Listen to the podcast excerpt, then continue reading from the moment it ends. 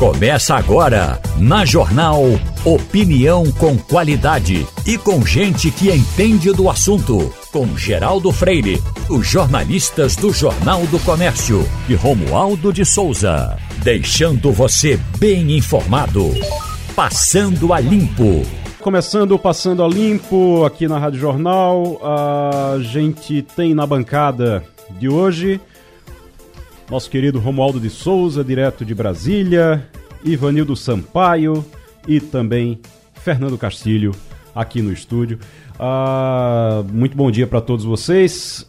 Queria começar perguntando a Romualdo porque o que é que a Caixa Econômica tem contra o consignado do Bolsa Família? É o seguinte, Bolsa Família estava lá é, no final do ano passado e inclusive foi muito criticado, né, Romualdo, porque diziam que era uma medida eleitoreira de Bolsonaro e começou a emprestar dinheiro com a garantia do Bolsa Família. Que aí é o seguinte, você recebe o Bolsa Família, se eu tiver errado, Castilho, Castilho levanta a mão para me corrigir. Você recebe o Bolsa Família, né, Castilho? E aí o, pega um dinheiro emprestado e a Caixa Econômica fica com uma garantia. Se você não pagar o empréstimo, ela vai descontar, ou então ela já desconta do Bolsa Família, e se você não paga, você não tem como não pagar porque já vai vir o dinheiro descontado. Daqui a pouco aquele dinheiro que é para você ter uma renda, daqui a pouco você está sem aquela renda porque adiantou esse dinheiro e ainda vai pagar juros daquilo ali. Mas a Caixa Econômica está querendo acabar com isso, é Romualdo? Bom dia. A presidente da Caixa Econômica, Rita Serrano, comunicou ao Ministério da Cidadania, comunicou ao Conselho Monetário Nacional e conversou com o presidente, com o ministro eh, da Fazenda, Fernando Haddad. Rita Serrano disse o seguinte: é inadmissível que um programa social criado para combater a pobreza, para alimentar as pessoas, participe de uma, ela usou a seguinte palavra, de uma atrocidade financeira. O que seria atrocidade financeira? Alguém que recebe 600 reais compromete parte dos recursos que recebe para manter a família, para alimentar a família. Em vez disso, pega dinheiro emprestado, vai ter de pagar o juro, porque a Caixa Econômica Federal é um banco, embora público, mas cobra juros. E aí, no final das contas, o programa social, ainda conforme a presidente da Caixa Econômica Federal, o tal do empréstimo, o, o empréstimo vai acabar engolindo o benefício. Por isso, Rita Serrano disse: no passado, e claro, ela estava se referindo a outubro do ano passado, Castilho, ela disse o seguinte: no passado, não foram feitos estudos de impacto, nem do ponto de vista do banco, isso se referindo a um possível ou hipotético calote, nem do ponto de vista de quem recebe os benefícios. Então, ela comunicou que a Caixa Econômica Federal não quer participar da operação do crédito consignado. Até porque, do ponto de vista do banco, isso pode causar prejuízo à instituição. Eu não sei até que ponto causa prejuízo se for consignado, porque você acaba sendo obrigado a pagar. É. Consignado você é obrigado a pagar mas é, não sei onde, acho que o risco de inadimplência nem é tão alto. Agora, é, realmente é meio complicado. Você está dando um, um, dinheiro que é para pessoa que não tem nada e você vai cobrar juros disso aí? Pois bem, para que o nosso ouvinte tenha mais ou menos uma ideia. Bom dia, Ivanildo, bom dia, Romualdo, bom dia, Igor, bom dia, ouvintes. A Caixa Econômica, no ano passado, emprestou 4 bilhões e 200 milhões de reais nessa linha de crédito.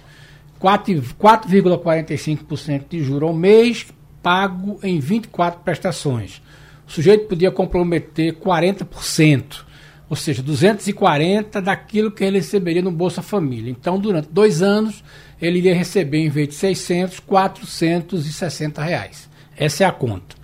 O que mudou agora foi o seguinte: houve uma norma para dizer o seguinte: olha, não vai ser mais 40%, vai ser 5%, então seria 5% de 600, seria 30 reais a prestação.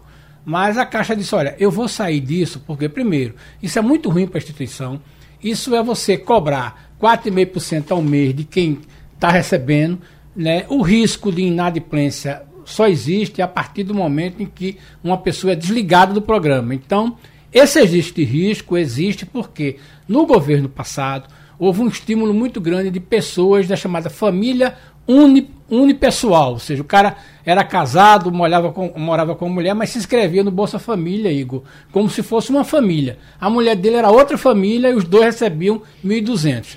Se essa pessoa agora tomou o dinheiro emprestado e é, foi excluída, é um problema, porque ela não vai pagar, o nome dela vai para o Serasa e a Caixa Econômica talvez contabilize isso como prejuízo. Menos mal essa decisão. Agora, é aquela história. Nós estamos falando do Banco Social, que entrou numa onda como essa daí e que perpetrou, a palavra é essa mesmo, perpetrou um crime contra essas pessoas. Você querer emprestar dinheiro a uma pessoa que precisa de 600 reais para sobreviver, para comprar comida, e você empresta 2.500 reais e o cara vai ficar durante dois anos. Eu não sei que lógica era essa. Agora, não vamos ser ingênuos. Houve uma pressão de muitos bancos, desses bancos que trabalham com consignado, dentro do Congresso para provar isso a gente. É, eu não sei como é que vai ser em relação a. Não sei como é em relação ao banco, mas é mais ou menos como se você pegasse alguém que está fazendo um tipo de, de ajuda, de, de, de caridade até, é. e que você chegar e, e, essa pessoa começar a cobrar juros daquilo que ele está oferecendo. É Agora também tem uma coisa, muito deputado mandou seus eleitores tomar esse dinheiro porque dizendo a eles que no governo Lula ou no governo Bolsonaro ia ser que ninguém ia ter coragem. Que ninguém ia de coragem de cobrar. É, ninguém ia ter e aí, por exemplo, a Caixa está preocupada, porque. Agora, veja bem, quem está no Bolsa Família não tem como escapar. Né? O risco é se o cara for excluído do programa. Agora, isso foi usado na campanha com. Vai lá, toma o dinheiro, que depois ninguém vai cobrar isso, não. E está sendo cobrado. E aí, é, é um risco, então, tem. se Só se o sujeito sair do... Não, mas é um, é um risco para quem vai tomar esse. Enquanto não, não, não cancelam. Tá saindo agora? Tá não, sendo liberado? Não, não. não Veja né? bem, desde, desde o final. Desde o final de mas passou novembro. a eleição, parou, né? Exatamente, é. veja bem, no, no, na, na semana da eleição já parou, novembro ainda houve um pequeno número, né? Agora, os bancos que trabalham com isso, que ainda estavam trabalhando até o final do ano, eram aqueles bancos que ficam ligando para os aposentados, para as pessoas, dizendo assim: olha, a gente empresta para você de todo jeito e a taxa era até 5%. Eu acho que. Acho que depois de. A gente não tem nenhuma informação de que após 30 de, dez, 30 de novembro tenha sido feito mais nenhum contrato. É, a informa... então, a notícia é, muito provavelmente, não, quem não pegou é, dinheiro até esse período, lá no, até a eleição, não vai conseguir pegar mais, porque a Caixa Econômica é contra e já avisou que é contra e não está muito disposta a emprestar dinheiro Mas, é, consignado Bolsa Família, não, né? É verdade. A, a, informação principal é essa. Na posse da presidente Rita Serrano, tá aí na esperança? ela deixou claro isso ao presidente Lula. Rita Serrano disse, aliás, o, olha, o presidente Lula não foi na maioria das posses de ministros de Estado, mas foi na posse da presidente da Caixa Econômica Federal. E aí ela disse textualmente o seguinte, Castilho, nós precisamos fazer da Caixa Econômica Federal um banco público que tenha investimento para pequenos, médios e grandes eh, negociadores. Agora, o que a gente não pode fazer é criar, ela é disse é assim, nós não podemos criar a cada período eleitoral a carteira eleitoral. O que é isso? Uma, reservar uma parte dos recursos da instituição bancária para emprestar num programa social ou é numa saída que alguma autoridade pública crie durante essa, essa época de eleição. Uma informação Tem razão final. o, Castilho hum. quando ele diz o seguinte: quando eh, agora, já eh, no início do ano legislativo, a partir de 1 de fevereiro, já tem muito parlamentar com propostas prontas, Castilho, para anistiar é. quem está devedor no, no, Bolsa Família, porque a Caixa ainda não divulgou o, o, balanço dizendo quantas pessoas estão inadimplentes. Mas tem muita gente inadimplente, justamente porque por alguma razão perdeu o programa e também está sendo fe, um, feito um pente fino no programa é. Bolsa Família. Esse pente fino vai constatar algumas irregularidades. Por exemplo, pessoas que não poderiam ou que não precisam estar no programa Bolsa Família e que estão recebendo o benefício. Ivanildo, o presidente Lula, desde que aconteceu a tragédia lá em São Sebastião, se fala muito São Sebastião lá no litoral norte de São Paulo, se fala muito na, na história de, da repercussão da, do encontro dele com Tarcísio, da relação dos dois, que eles estavam muito próximos. E a direita já está ali meio que dividida sobre essa aproximação. Tem gente que concorda, que acha que ele tem que ser, tem que se portar realmente como governador de um estado e o presidente é Lula. Já tem outro lado que está revoltado porque acha que ele traiu Bolsonaro. Você acha que Tarcísio está sendo construído já é, como está tá se construindo já como um possível adversário de Lula para 2026? Bom dia, é, Igor, bom dia, companheiros da bancada, bom dia, ouvintes. É, Igor, o governador de São Paulo é potencialmente o candidato à presidência da República, seja ele quem for. Você tem o maior estado da União, é, o mais rico, o mais industrializado, um eleitorado muito grande, é, e não tem como você não colocar isso numa balança no momento de escolher um pré-candidato à presidência. Você veja que São Paulo sempre teve candidato a presidente. Sempre teve. Desde Jânio Quadro, que todo ano tem. Todo, toda eleição tem. Então, não, não é nenhuma, não seria nenhuma novidade o Tarcísio se colocar como candidato a presidente da República. Só que está muito cedo.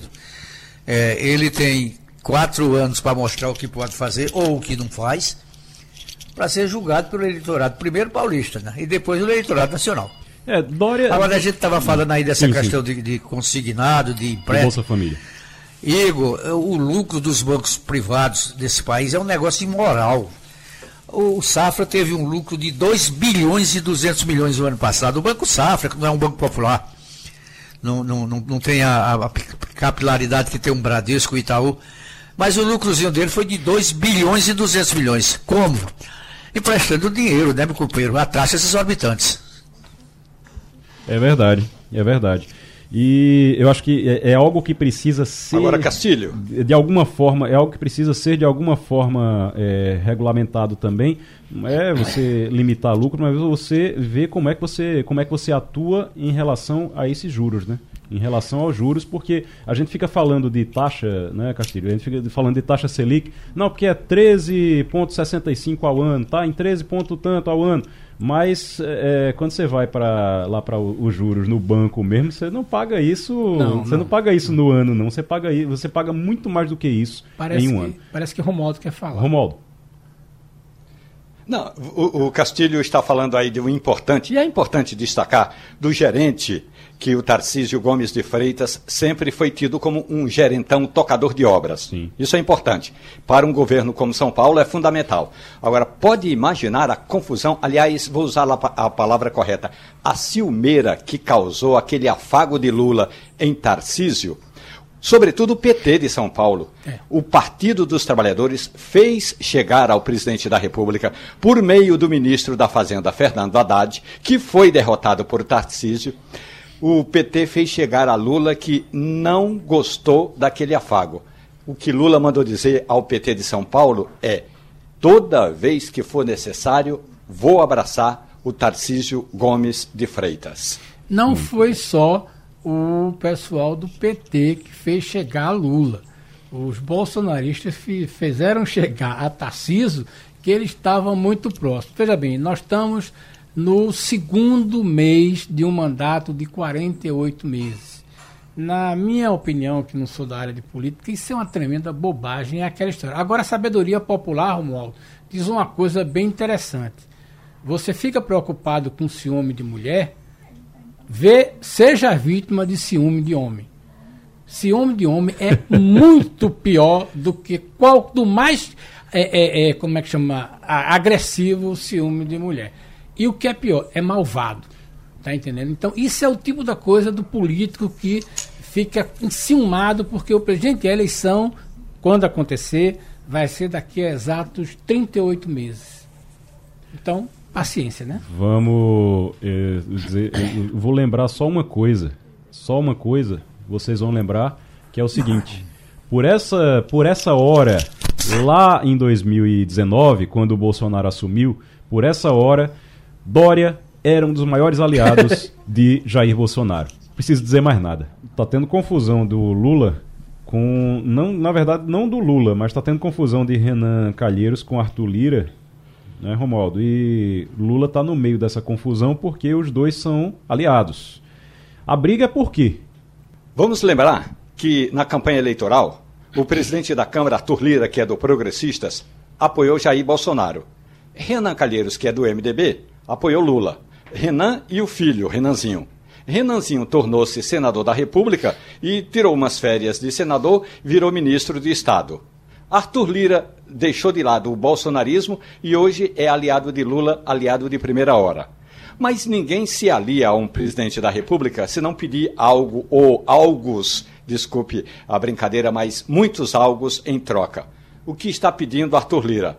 Algumas eh, superintendências regionais, sejam, seja de órgãos que foram extintos e que poderão ser criados, entre eles a FUNASA ou ah, se houver alguma modificação no Instituto Nacional de Colonização e Reforma Agrária, o INCRA. O importante é que, no, em Alagoas, tanto Renan Calheiros como o presidente da Câmara, Arthur Lira, que hoje são dois aliados de Lula, ambos estão querendo eh, repartir o chamado quinhão da distribuição de cargos. E a gente sempre sabe, eu escrevi no Jornal do Comércio essa semana, que na hora da partilha de cargos sempre tem padrinho demais para sempre tem afiliados demais para padrinhos de menos. E dependendo da qualidade do padrinho, os cargos saem com mais rapidez ou com menos rapidez. Pode imaginar, Renan Calheiros e Arthur Lira são dois padrinhos fortes. O problema é quando eles brigam pelo mesmo afiliado. Lula agora vai ter de ficar ou de um lado, que é o MDB, ou do outro, que é o Centrão. Lula sabe muito bem que se rachar, se brigar com o Centrão, ele não governa. Se ele brigar com, se ele brigar com o MDB de Renan Calheiros, pode até governar, mas vai ter um adversário 24 horas por dia. E Renan é bom de briga. Renan é bom de briga, a gente sabe disso. Tá em, já tem mudança no imposto de renda anunciado. Daqui a pouquinho já tem gente preocupada aí com o prazo para é, apresentar a declaração do imposto de renda. E tem mudança esse ano, tem mudança importante esse ano, inclusive na faixa, né, Castilho? É. Na faixa de, de contribuição de, de, de, de quem vai precisar é, fazer a declaração. E a gente vai conversar daqui a pouquinho com a Mary Elbe. Mary Elbe está na linha? Não? Não. Vai conversar daqui a pouquinho com a Merielbe Queiroz, que é advogada e especialista em direito tributário. Está na linha agora. Merielbe, muito bom dia para você. Bom dia, bom dia a todos os ouvintes. É um prazer estar falando com vocês. Qual é a primeira coisa que a gente precisa dizer para todo mundo que já acabou o carnaval, passou a quarta-feira de cinzas, voltou todo mundo ao trabalho? Chega os boletos também, né? Final de mês já, chegando os boletos, e agora tem que começar a pensar também no imposto de renda, declaração do imposto de renda. O que foi que mudou esse ano e o que é que as pessoas precisam ficar mais atentas agora nesse momento? Veja, ah, o que as pessoas precisam fazer primeiramente é juntar todos os documentos e começar a, a ver os comprovantes, as despesas, as deduções, tudo que elas vão ter direito a deduzir, tá certo? Para que possa fazer a declaração. Essa é uma obrigação todo ano e esse ano está obrigado a apresentar quem ganhou o ano passado, no ano todinho, R$ 28.559,70. Né? Ou seja, mais ou menos R$ 2.370 por aí assim, mensalmente. É, esse ano vai precisar apresentar a declaração. Quem ganhou abaixo de 28 mil não, e 559 não vai precisar declarar, né? salvo a não ser que tenha tido rendimentos isentos acima de 40 mil reais, né? É, teve a posse de bens, ou seja, uma casa, é, quaisquer bens acima de 300 mil reais. O Ivanildo Sampaio. Bom dia, Mary. Me diga uma coisa. Quais são as providências que deve tomar na sua declaração de renda o chamado microempresário individual? Veja, o microempresário individual, na realidade, ele é uma pessoa, é considerado como uma pessoa jurídica no momento, no momento da, dos ganhos, é, quer dizer, ele todo mês ele recolhe um valor, né? E esse valor, que é, é 50, 50 reais, para quem ganha é, até 81 mil reais, né? Então ele é considerado pessoa jurídica, não é pessoa física. Então, ele vai fazer a declaração própria de micro pequeno empresário. Tá? Agora, é, e aí, o que ele ganhou lá, ele vai trazer como rendimento da pessoa física, entendeu? Ele tem a declaração da pessoa jurídica, e aí o rendimento da jurídica que ele tem como dono, ele informa na pessoa física, tá? Se passar do limite dos 28 mil reais, né?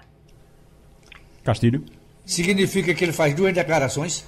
É, ele vai fazer, mas é uma coisa muito simplificada, né? Até porque os rendimentos que ele tiver vão ser considerados como isentos, os lucros da pessoa jurídica, tá?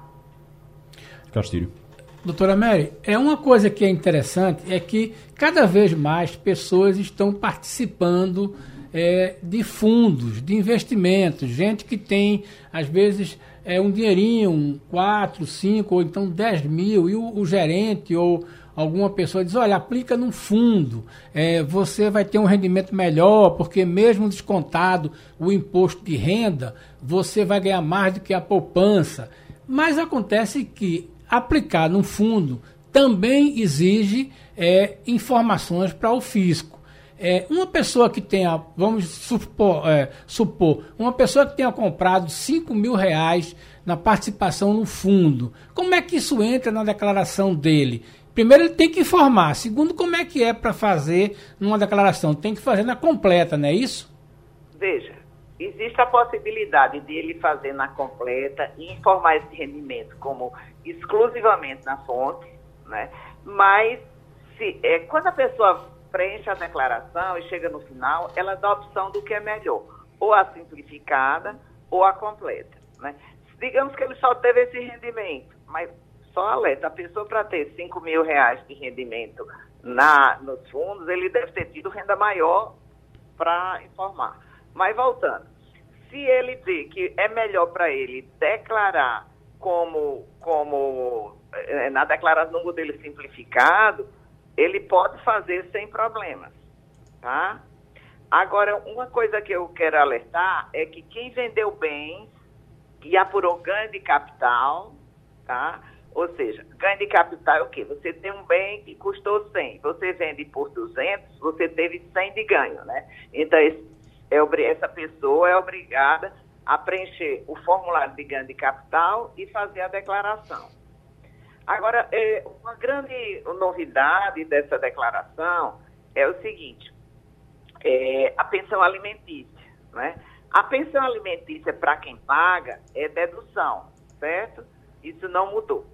Mas quem recebe a pensão alimentícia ou para si ou para os filhos, ela vai ser considerada como isenta, porque o Supremo Tribunal Federal disse, veja, não é a lei, mas foi o Supremo Tribunal Federal que decidiu que esse rendimento será isento.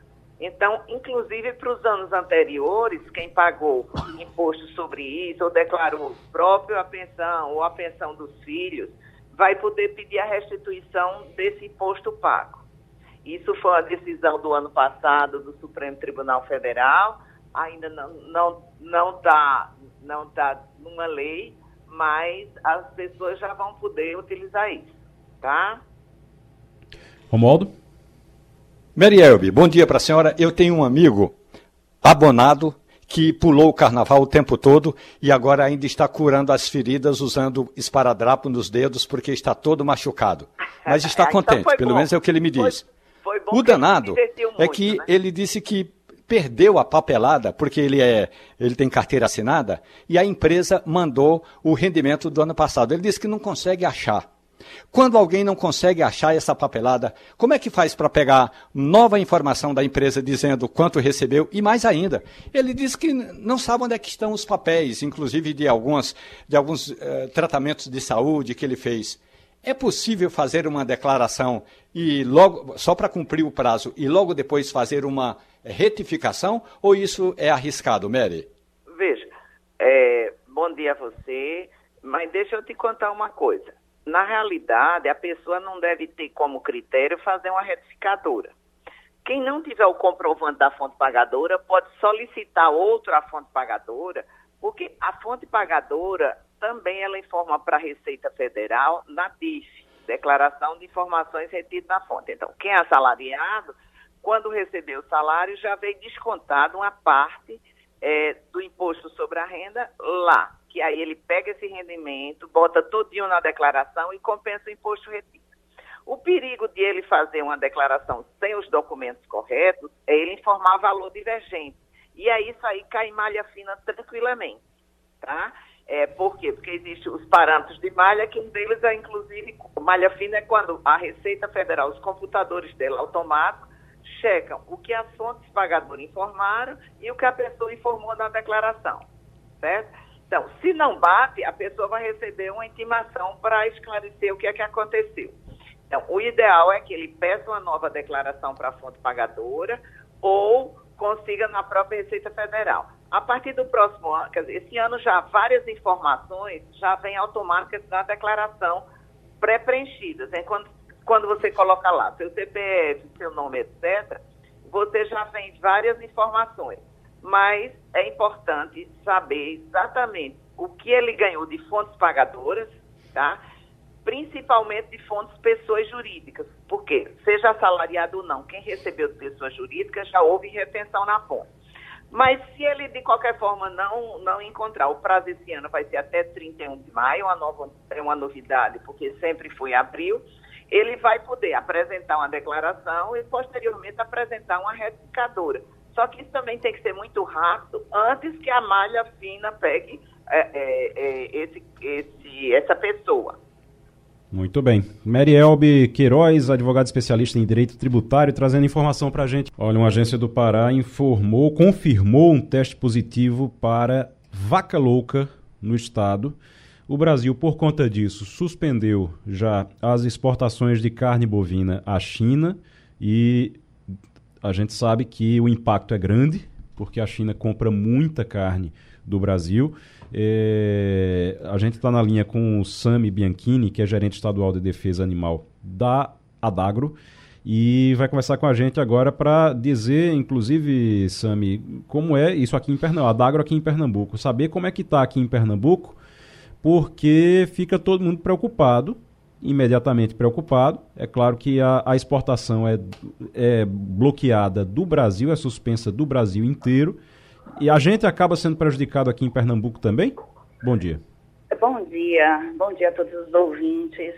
É, então, o Ministério da Agricultura, ele liberou uma nota dizendo né, que nós ainda estamos aguardando a, a tipificação dessa enfermidade, porque a enfermidade ela tem dois tipos, uma forma típica e uma forma atípica em que o animal desenvolve espontaneamente essa sintomatologia, sem nenhuma causa aparente. É, nos casos atípicos, que o Brasil até hoje só constatou dois casos atípicos. Nós não temos a vaca louca, a BSE, de forma típica no Brasil. Mesmo assim, com um acordo comercial existente com a China, de maneira preventiva, a exportação ela é suspensa quando temos a possibilidade desse caso atípico. Doutora... Castilho? Doutora Sami, é, esse é um assunto que estava é, vinculado ao Pará, ao Tocantins, né? que tem criação de gado e que tem criação muito forte de frigoríficos, abatedouros. O ano passado, felizmente, nós entramos no rol de estados que têm abatedouros, né? É, e aí isso também passa a ser uma preocupação nossa. Claro que muito menor a quantidade, mas essa é uma preocupação do produtor, porque é, é, é agora a gente está trabalhando com empresas, né, frigorífico industrial, cipado, né? É, como é que deve ser o comportamento do agricultor, né, que tem o pecuarista que tem animais, é, já que agora nós temos uma, um canal né, uma, uma planta industrial, né, como tem no Pará, como tem em Tocantins, onde aconteceram esses eventos? É, então, nós agora nós precisamos aguardar né, a confirmação desse, desse resultado. Esse, esse teste está sendo feito no Canadá. É, por enquanto não temos impacto nenhum em relação ao consumo de carnes aqui no Brasil. É, em relação à China, a gente precisa realmente aguardar E o processo que, é, que precisa ser realizado a partir de agora é um processo administrativo e econômico entre o Ministério da Agricultura e a China, para que as exportações voltem a ocorrer normalmente. Romualdo? Sami Bianchini, bom dia para a senhora. Tem um programa no Ministério da Agricultura e Pecuária que aliás a gente poderia eh, insistir que o nome do ministério é Agricultura e Pecuária. Então tem um programa do Ministério da Agricultura e Pecuária que trata da rastreabilidade do gado.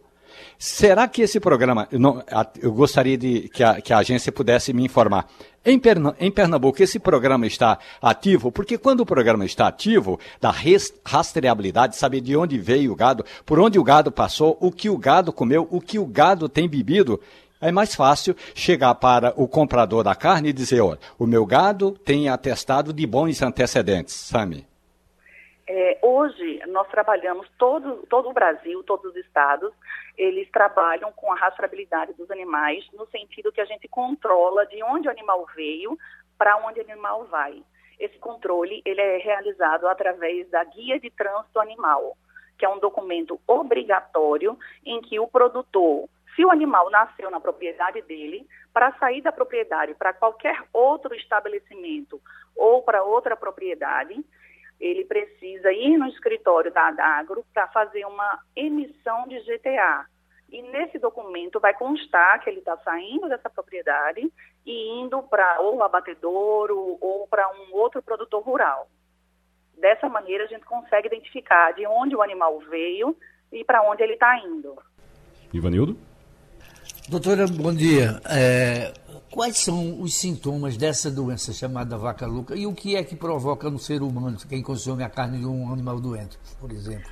É, a sintomatologia, os animais apresentam um quadro, um quadro nervoso. Não tem uma sintomatologia específica. Eles podem apresentar, é, ficar desnorteados, andar cambaleante, alguns não conseguem andar, é, podem andar em círculos, então é uma sintomatologia não muito específica, mas é uma sintomatologia de doença nervosa. E é uma coisa importante também a, de falar, é que essa doença, ela não é transmitida de um animal para outro, não há transmissão direta, não é não há transmissão pelo leite ou pelo sêmen, ela não é causada por bactéria nem por vírus. O que é que causa essa doença? A ingestão de alimentos que, contenham é, produtos de origem animal e que nesses alimentos, nesses produtos, vão ter prions. O que são prions? São parte de proteínas que encontram-se alteradas. Então, esse prion é que vai causar alteração no sistema nervoso central dos animais. E o humano, ao se alimentar de, desses animais que podem estar contaminados, que estejam contaminados, os humanos eles podem desencadear também uma doença é, neurológica.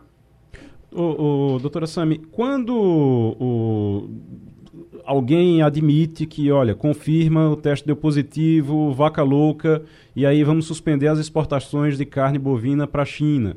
É, quando isso acontece, demora muito para poder resolver, para poder liberar tudo de novo? Precisa fazer o que para poder liberar? É, eu falei no início da, da, entrevista da questão de dois tipos de doença, né? Uhum. Esse, esse tipo que eu comentei agora há pouco, que é a ingestão de alimentos contaminados com prion, Sim. isso caracteriza um, uma forma típica da doença, que nunca ocorreu no Brasil. O que uhum. já ocorreu no Brasil é a forma atípica, ou seja, um animal que é comum em animais mais velhos, eles desenvolvem uma sintomatologia nervosa e desenvolvem essa doença. No caso da China, eles já suspendem essa importação daqui do Brasil, né, com a suspeita, independente de ser forma atípica ou típica.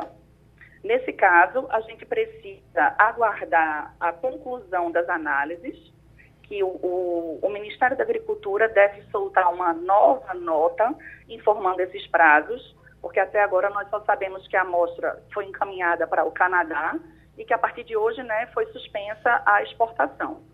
confirmada essa forma atípica, aí são acordos comerciais em que o Ministério da Agricultura vai trabalhar diretamente com a China e acredito que todos nós seremos informados, tanto o produtor, o pecuarista que está preocupado com seus animais, agora a gente precisa se tranquilizar e aguardar.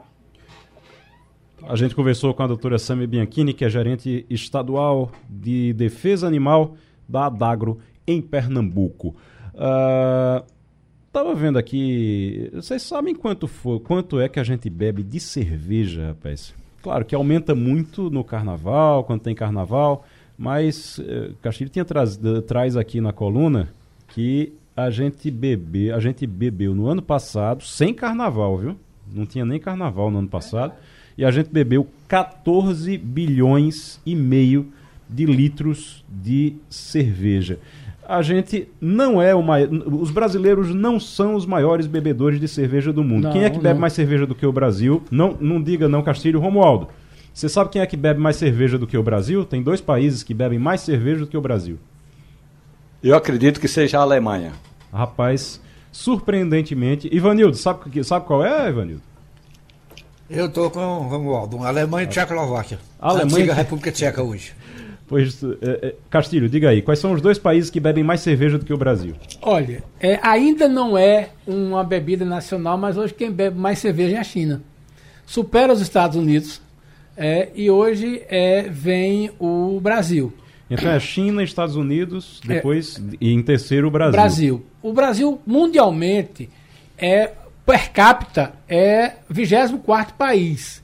E aí Vanildo e Romualdo tem razão. Per capita, a Alemanha certamente acho que é a primeira. Embora esteja crescendo muito, ainda está bebendo muito cerveja. Mas a matéria fala mais desse crescimento. O que a gente chama atenção nessa matéria, Ivanildo Romualdo, é o seguinte: é que o Brasil, por ser o terceiro maior produtor e consumidor de cerveja, é, ele é, é, é globalmente o terceiro, mas ele importa ainda 64% do malte. E aí, como a gente agora entendeu de beber cerveja por malte, as, as importações de malte cresceram. Só que agora o brasileiro não só quer fazer e produzir malte, ele quer fazer o outro ingrediente que é o lúpulo.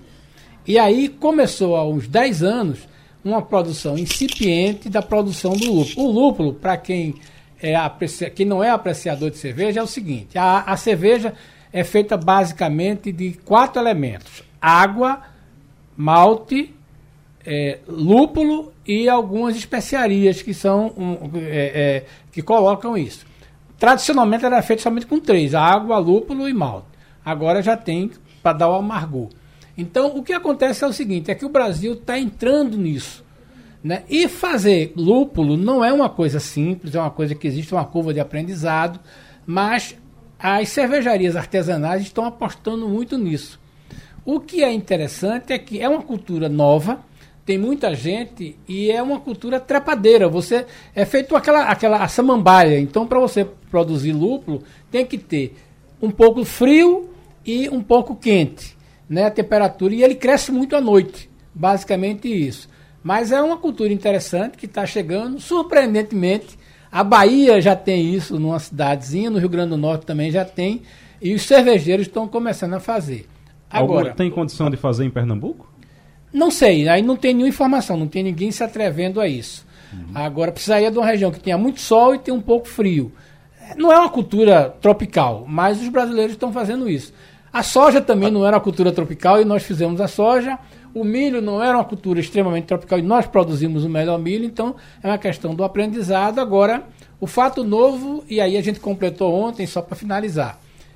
O mercado de cerveja deve crescer e não foi à toa que Bill Gates comprou 9% da Heineken porque está todo mundo apostando que 2023, 2024 o mundo vai voltar a beber cerveja quando a, a, as atividades sair, saírem dessa pandemia ainda definitivamente. E Bill Gates, que avisou que ia ter pandemia um bocado de tempo antes, Foi. ele já vinha prevendo isso, agora ele está ele, ele tá avisando que o povo vai beber cerveja. Comprou quase 10% da segunda maior cervejaria do mundo.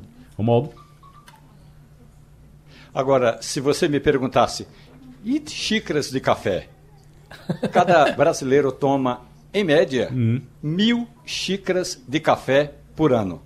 Claro que tem gente que toma é, mil em, em menos do que esse tempo. Eu, por exemplo, tomo no mínimo, no mínimo, 500 ml de café por dia. Mas a média do brasileiro, Castilho, é mil xícaras de café por dia. Ah, desculpe, a média, né? Mil xícaras de café por ano.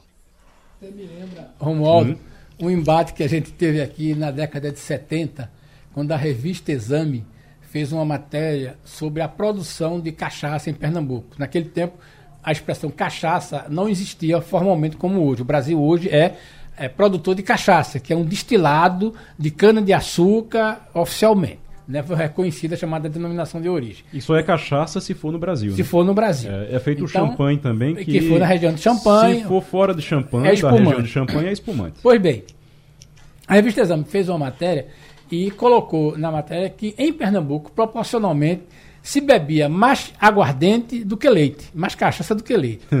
e aí foram uma enxurrada de cartas ao leitor, tudinho. E aí tem uma carta muito interessante do seu Elmo Cândido Carneiro, que foi um dos fundadores da Pitu. Ele disse: Olha, eu respeito a opinião, quero, quero colocar a minha. Eu gosto mais de tomar cachaça do que tomar leite. É uma questão de opinião, não é porque eu fabrique, não, mas é porque eu gosto de cachaça e a minha cachaça é muito boa. Ou seja, tem gente que toma mais cachaça do que leite, é, e é uma coisa. é, é, o Brasil ainda é o maior produtor, o Brasil é o maior exportador de cachaça ainda, porque nós exportamos aquela cachaça bruta, né, cachaça branca, é, embora a gente está crescendo muito na, na questão das cachaças é, que são armazenadas, né? As cachaças que custam, que- que custam acima de 50 reais. Algumas custam até 300 reais, né? Mas a gente está e continua exportando. Aí sim, a Alemanha também é o maior bebedor de cachaça porque ele importa e redistribui lá. Conexão Portugal com Antônio Martins. Direto de Portugal, Antônio Martins Neto conosco agora no Passando a Limpo. Ah, comece conversando com o Martins. Ivanildo Sampaio. Bom dia, Martins. Ainda existe em Portugal é, uma certa apreensão em relação a possíveis terremotos? Ou a população está mais é, tranquila, mais calma, menos apreensiva? Bom dia, Ivanildo Sampaio, bom dia, Igor Marcel, e bom dia a todos que fazem parte da bancada do Passando a Limpo e ouvintes da Rádio Jornal, né?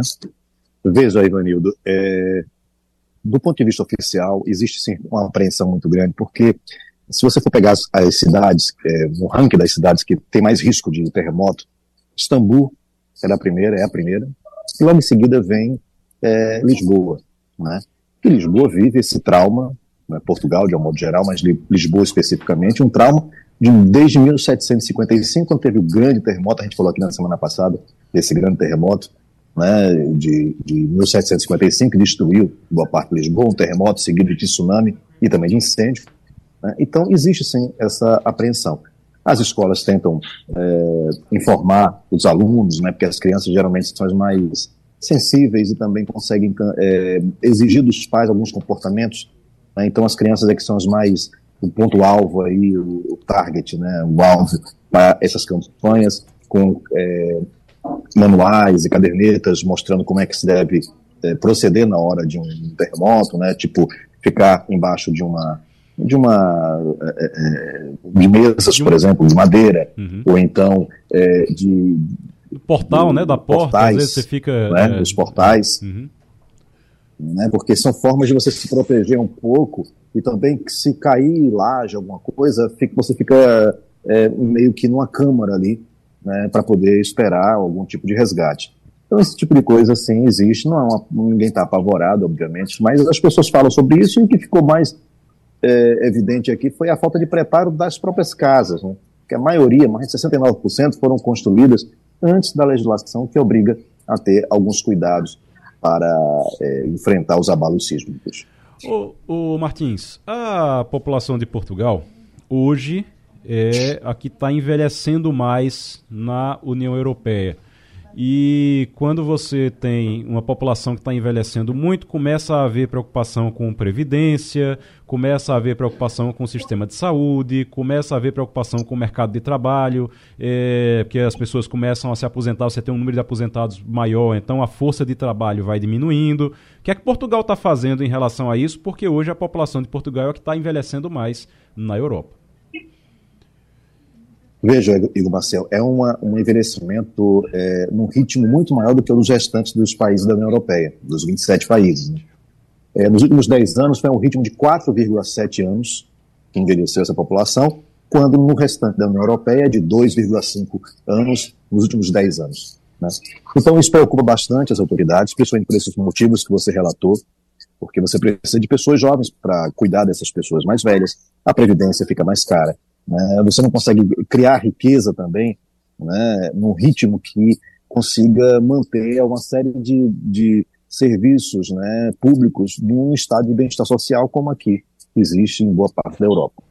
O que se tem feito, na realidade, é tentar estimular a, que a, a população tenha filhos, mas é difícil porque temos uma crise habitacional aqui enorme, então as pessoas não conseguem sequer sair da casa dos pais né, e casar e ter filhos. Então é, é, é um, é, são problemas que, na realidade, de, um, de uma estrutura né, que não basta apenas você facilitar do ponto de vista de é, dar mais férias ou dar algum tipo de ajuda financeira, porque, no fundo, no fundo, tem coisas que as pessoas precisam fazer antes de pensar em ter filhos. Né? Romualdo é, outra coisa ah, é que também tem o, o, aumento da imigração, mas a, a imigração não consegue é, responder a esse ritmo de envelhecimento. Pra você ter ideia, é, o, o, a imigração com, é, é, respondeu aí por apenas 14% no nível de é, nascimentos aqui em Portugal. Então ainda precisa ser feito muita coisa para melhorar isso. Romualdo de Souza. Antônio Martins Neto, muito boa tarde para você. Eu tenho amigos que estão em Portugal agora e estavam tentando comprar imóveis é, em razão da, daquela, daquele programa do chamado visto Gold, que é o seguinte: quem investia em imóveis poderia conseguir um visto mais abonado, mais rechonchudo. Acontece que agora você está me contando que Portugal vai conceder residência automática para brasileiros. A pergunta é: isso é um pulo para conseguir, para conseguir a cidadania, Martins? Veja, Romualdo, bom dia para você. O Visto Gold foi criado na época da crise financeira de 2008, que se aprofundou bastante aqui em 2011, a partir de 2011. Então, foi uma forma de conseguir divisas. Ou seja, quem é, comprasse aqui um imóvel por mais de 500 mil euros, né, cerca hoje de 2 milhões e 500 mil reais, teria é, direito a ter uma autorização de residência. Também quem montasse uma empresa que empregasse 10 pessoas. Né? E além de quem fizesse uma reforma, comprasse um, um, um, imóvel de 350 mil euros, fizesse uma reforma nesse imóvel, também poderia conseguir esse, esse, é, esse visto. Era um visto apenas de residência, a pessoa teria direito a morar aqui, tem direito a morar aqui. Foram cerca de 11 mil vistos desde então, até 2022, final de 2022. O problema é que esse visto, esse tipo de visto, também estava por trás dessa grande crise habitacional nos grandes centros aqui de, de Portugal. Porque eram, na realidade, empresários, muitos deles da China principalmente, mas também do Brasil, que compravam essas casas, recebiam o visto e depois colocavam essas casas para é, é, alojamento, é, para hospedagem tipo Airbnb, né? hospedagens curtas. E aí os preços aumentaram das casas bastante. As pessoas, portugueses tiveram que sair, que moravam aqui há anos né, nos centros, tiveram que sair outras pessoas também que moravam há anos, e aí começou essa crise toda. Então, uma, uma das formas de melhorar essa questão da crise habitacional, dentro do pacote que o governo lançou na semana passada, está acabar com o visto gold. Só vai poder renovar, quem tem esse visto hoje, só vai poder renovar esse visto se comprovar que está usando essa casa para moradia própria ou que está colocando no mercado de aluguel normal, não no aluguel tipo Airbnb temporário. Né? E aí assim vai poder renovar esse visto. Quem não fiz, provar isso não vai ter o visto renovado relação aos 105, às facilidades para os vistos brasileiros. A questão é que existe uma demanda reprimida enorme de pessoas que deram entrada no, no CEF, né, que é o Serviço de Estrangeiros e Fronteiras, pedindo autorização de residência, seja por trabalho, seja por casamento, seja por uma série de coisas é, que a lei permite, e essas pessoas não estão conseguindo sequer ser atendidas. Já veio desde a época da, pandemia e agora se agrava. Então, o que, é que o governo está fazendo? O governo vai fazer um mutirão para agilizar esses pedidos, né? porque o CEP vai ser extinto, vai ser criada uma nova entidade e eles querem zerar para entregar para essa nova entidade. E, além disso, no caso dos brasileiros e dos outros é, cidadãos de países de língua portuguesa, no, no, âmbito daquele acordo de mobilidade que foi assinado no, no ano passado, os, os, brasileiros e os outros cidadãos de, línguas, de países de língua portuguesa também vão ter aí uma autorização automática. Né? Então, são cerca de 150 mil brasileiros, no caso, que estão aguardando a sua autorização de residência, já deram entrada e que vão ter agora uma renovação, uma, uma, uma concessão automática um que vai ter validade por um período de um ano. E é quando essa nova entidade vai poder agora receber tudo isso e, e enfim, dar é, vazão ao que tem que ser feito. Martins, muito obrigado. Antônio Martins, direto de Portugal, nosso correspondente em Portugal, trazendo informações direto da Europa aqui para gente. E vamos direto agora também falar com o prefeito do Recife, João Campos, prefeito é, que está comemorando ainda. Já está no, no, no, trabalho, inclusive, né, prefeito? Que eu soube que o senhor está já vistoriando obras agora pela manhã, mas ainda comemorando os resultados do carnaval. Está vistoriando obras onde? Está onde agora na, na cidade? Bom dia. Bom dia, eu estou em deslocamento nesse momento, chegando aqui próximo ao fundão, vistoriar uma obra contenção de encosta, a gente ainda celebrando os dados do carnaval, essa grande festa que foi um sucesso, mas o trabalho não para, então a gente, enquanto está fazendo esse balanço, Igor, ele saudando, saudando quem está no estúdio, a gente também aproveita para ao mesmo tempo estar tá acompanhando os investimentos da cidade, porque o trabalho não pode parar. O, o, prefeito, o senhor está, então, vistoriando obras né, de contenção de encostas. Teve uma chuva forte de ontem para hoje, mas passou rápido, então não teve tanto, teve algum transtorno, mas não teve tanto transtorno. O senhor está vistoriando obras que estão sendo feitas para evitar tragédias na, nas encostas, né? A gente tem uma, uma carteira de, de obras, são mais de 50 obras coletivas né, de encostas, dá mais de 60 milhões de reais estão sendo investidos pelo município, né, com fonte própria, além das obras de parceria, que são aquelas obras individualizadas, cada família, a prefeitura dá o material, o projeto, o suporte técnico, a família executa a obra. Então, junto nessa carteira de investimento em área de morro, tem um volume muito grande, hoje com recurso próprio, mas há sim uma expectativa de que no futuro o governo federal possa retomar, como sempre fez, é, esse plano de investimento junto a municípios que tinha sido enterrado no governo é, anterior. Mas essa chuva de ontem para hoje, um volume próximo a 60 milímetros, é, transtornos pontuais, mas não há, não há ocorrência, não há ocorrência de maior vulto, nem mais generalizada. Agora falando de carnaval, senhor, a prefeitura divulgou aqui o dado de 50 mil postos de trabalho temporários nesse período do carnaval e 2 bilhões injetados, 2 bilhões de reais injetados na economia local. É, a gente sabe que tem muito, inclusive, quando foi apresentado o balanço, é, a gente viu que tem uma participação, o senhor buscou uma articulação com a iniciativa privada também, é, com a iniciativa pública também, com, com o, o, poder público também, com outros de outras esferas.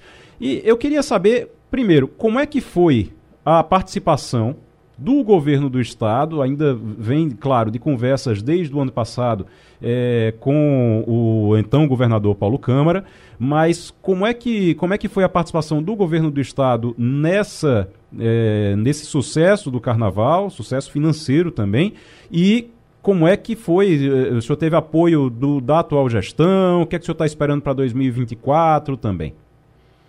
É, veja, o Carnaval do Recife, ele é praticamente realizado em toda a sua integridade pela Prefeitura do Recife. A participação do governo do Estado se dá é, só nas forças policiais, né? Então, a alocação de polícia militar, polícia civil, corpo de bombeiro, isso é responsabilidade do governo do Estado. Mas toda a parte de montagem de estrutura, som, iluminação, contratação de artistas, controle urbano, é, a parte de, de logística, a parte, enfim, todo o carnaval ele é feito pelo município do Recife, a parte que o Estado realiza é só é, estritamente ligado à segurança é, e eventuais serviços de saúde. Então a gente conseguiu fazer desse o maior carnaval da nossa história, batendo recordes com tanto com a atração e participação de pessoas quanto de movimentação econômica. O saldo é bastante positivo. A gente tinha essa expectativa, tendo em vista que os últimos dois anos não pôde ser realizado o carnaval em virtude da pandemia. E, esse que é, e essa que era uma expectativa, um desejo, foi se configurando como uma realidade. E a gente pôde ver uma belíssima festa.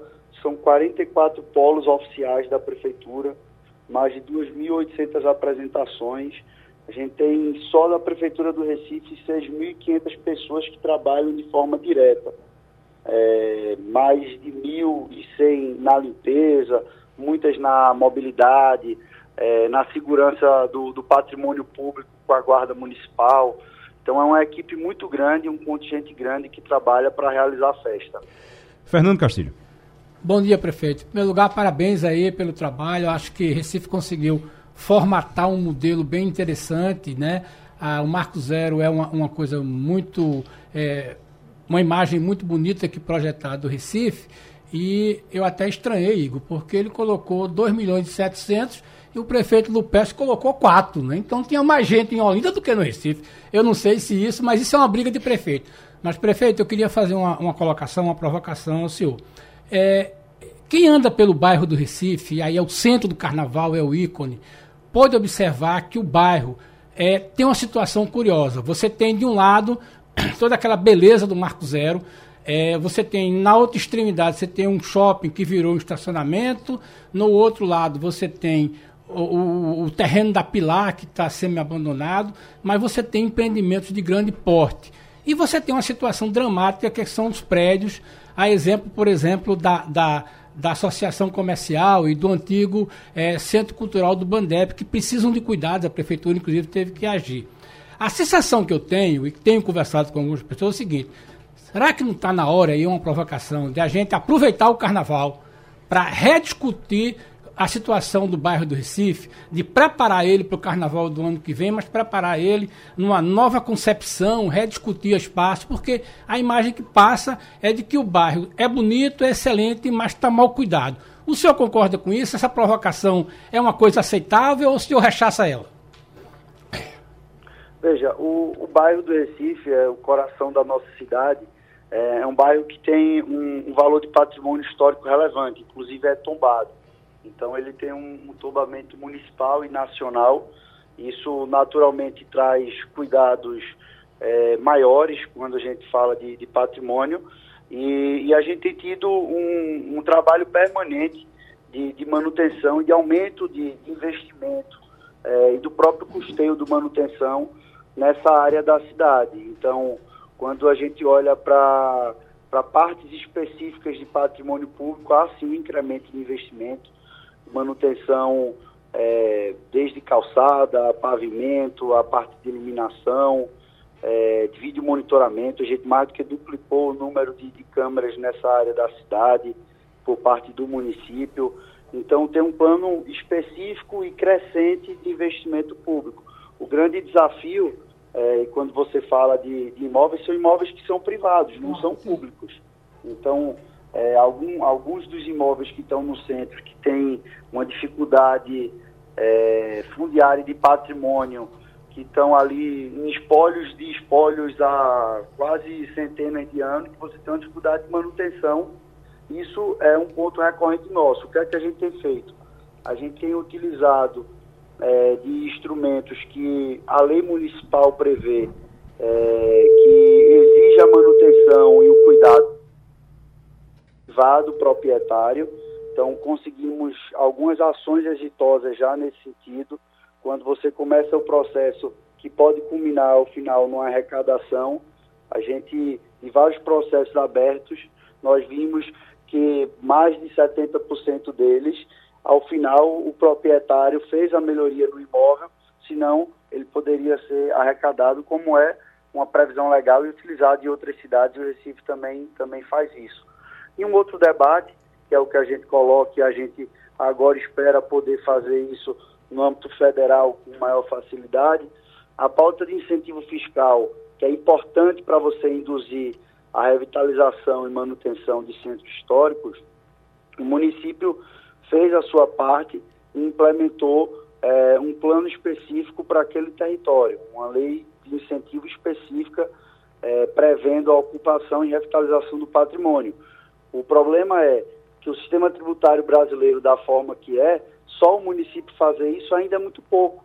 A gente vê o que foi feito, por exemplo, em Lisboa ou na cidade do Porto, você tem um imposto unificado. Então, quando você abre mão dele, era como se as alíquotas estaduais e nacionais também incidissem nessa redução para essa área, e aí teria um ganho, enfim, um, incremento de vantagem é, financeira e econômica de se investir nessa área. Então, esse é um debate que a gente está levando a, a Brasília para tentar motivar como um programa nacional é, de proteção e de valorização da habitação nessas áreas, para ser economicamente mais atrativo do que em outros locais da cidade. Ivanildo Sampaio? Bom dia, prefeito. Antes de nada, meus parabéns pelo sucesso do Carnaval de Recife, porque eu não escutei ninguém que não elogiasse.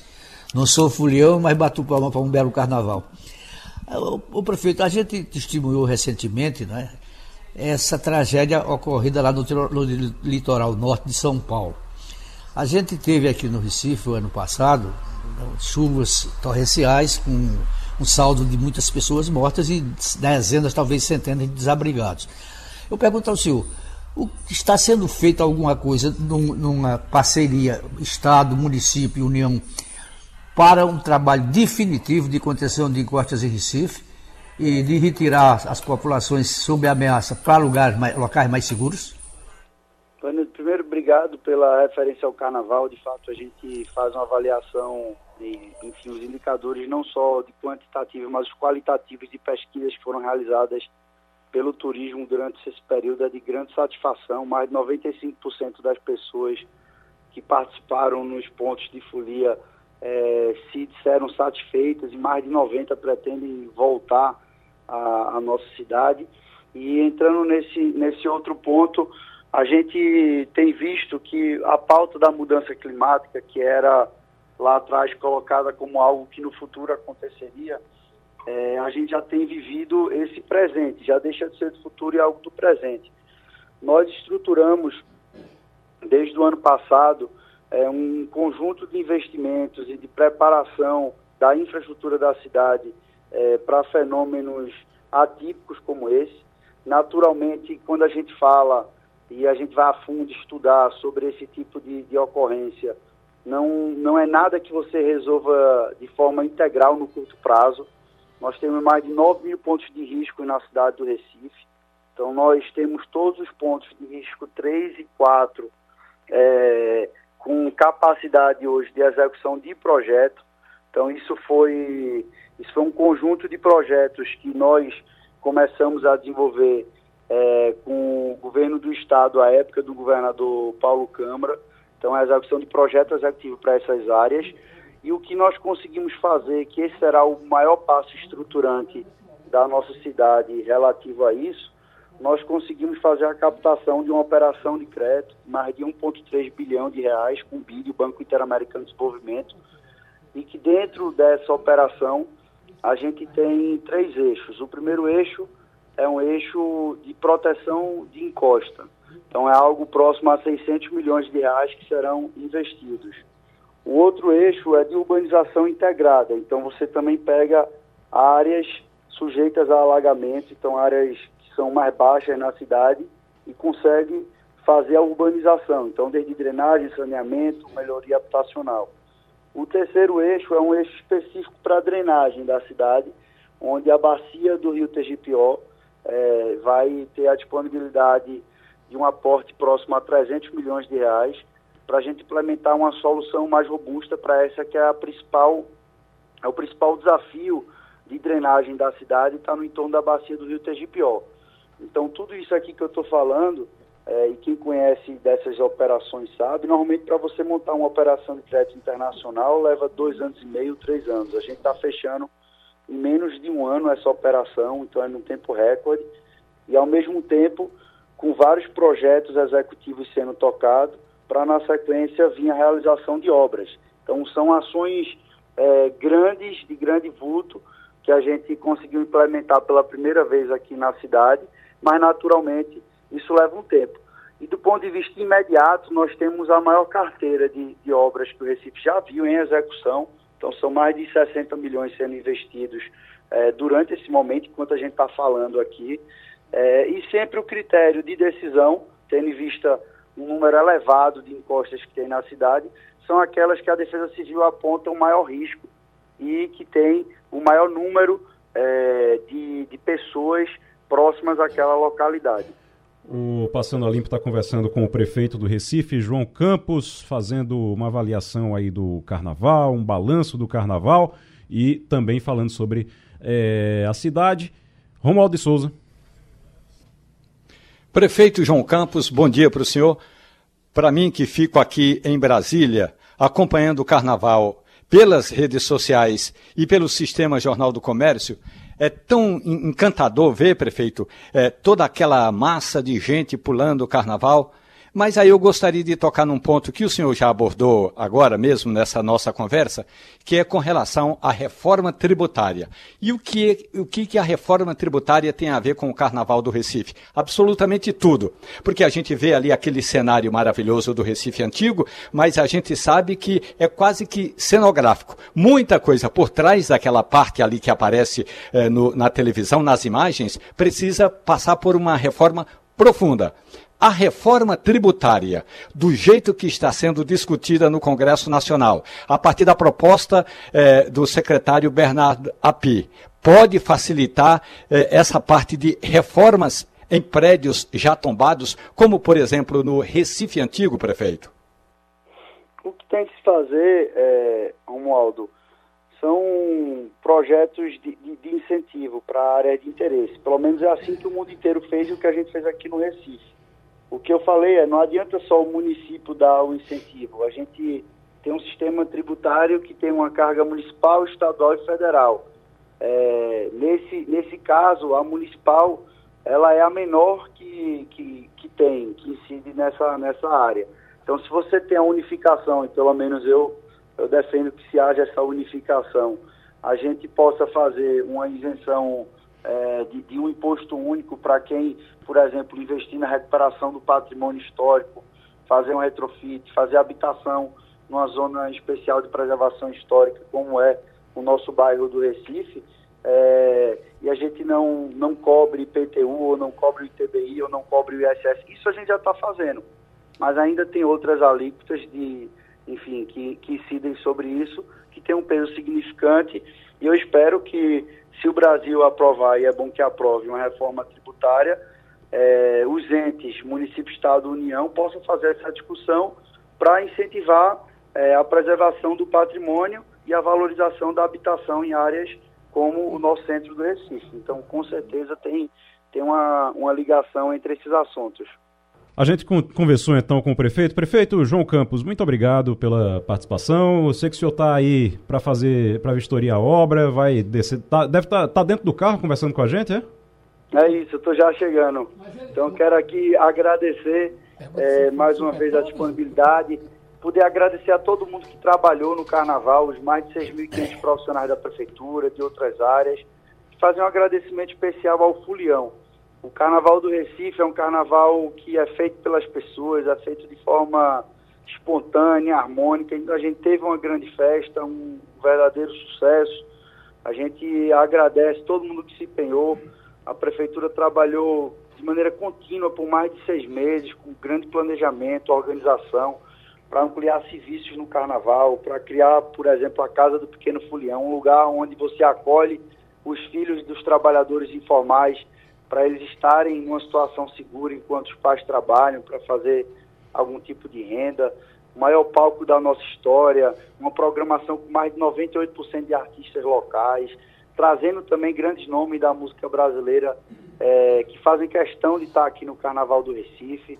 Então, um carnaval que bateu todos os recordes, nos deixa muito orgulhoso e a gente agradece muito à nossa cidade e aos nossos foliões por terem feito esse belíssimo carnaval. Então, muito obrigado Vamos à luta. Um aumenta, abraço. aumenta, prefeito, aumenta a responsabilidade para 2024 também. Agora, antes de, de, desligar, me responda uma coisa. Quando o senhor vai para essas vistorias dessas obras, o senhor avisa antes que está indo ou o senhor chega de surpresa? Ah, depende. Às vezes avisa, às vezes chega de surpresa para ver, pegar de surpresa quem está na obra, o que está acontecendo. É bom, o, o olho de quem cuida tem que estar tá sempre atento, né? Então, às vezes é organizado, às vezes é de surpresa. Tá bom, então. Vá lá, então. Vá-se embora trabalhar.